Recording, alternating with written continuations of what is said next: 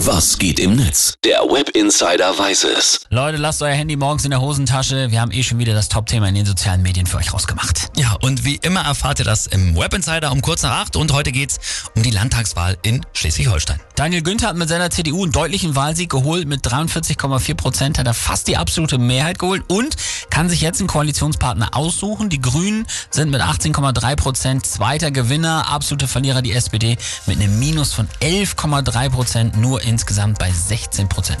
Ja, und nicht vergessen, raus aus dem Landtag sind ja die Linke, die haben nur 2 Prozent und auch die AfD mit 4,4 Prozent. Ja, das ist auf jeden Fall gar nicht schlecht. Wie sehen das denn die User? Je nach politischer Gesinnung sind da die Tweets und Postings natürlich freudig oder auch äh, voller Frust. So sieht's aus. Und die Partei hat zum Beispiel geschrieben, äh, heute feiern wir den Tag der Befreiung, der war ja auch gestern. Allerdings ist es für die Partei die AfD, fliegt aus dem Landtag in Schleswig-Holstein. Und Fleischi twittert noch, Ralf Stegner hat die 16 Prozent der SPD gerade als Debakel benannt. Ich finde, das ist noch beschönigend, echt peinlich. Ui.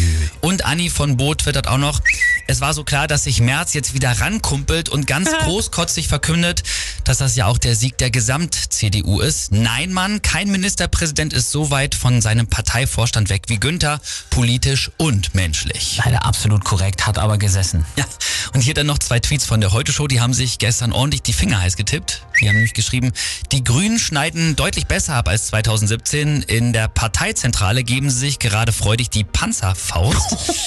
yep. Und die SPD stürzt in Schleswig-Holstein ab. Die Frage, ob es auch an der Führungsschwäche in Berlin liegt, Olaf Scholz in zwei Wochen beantworten.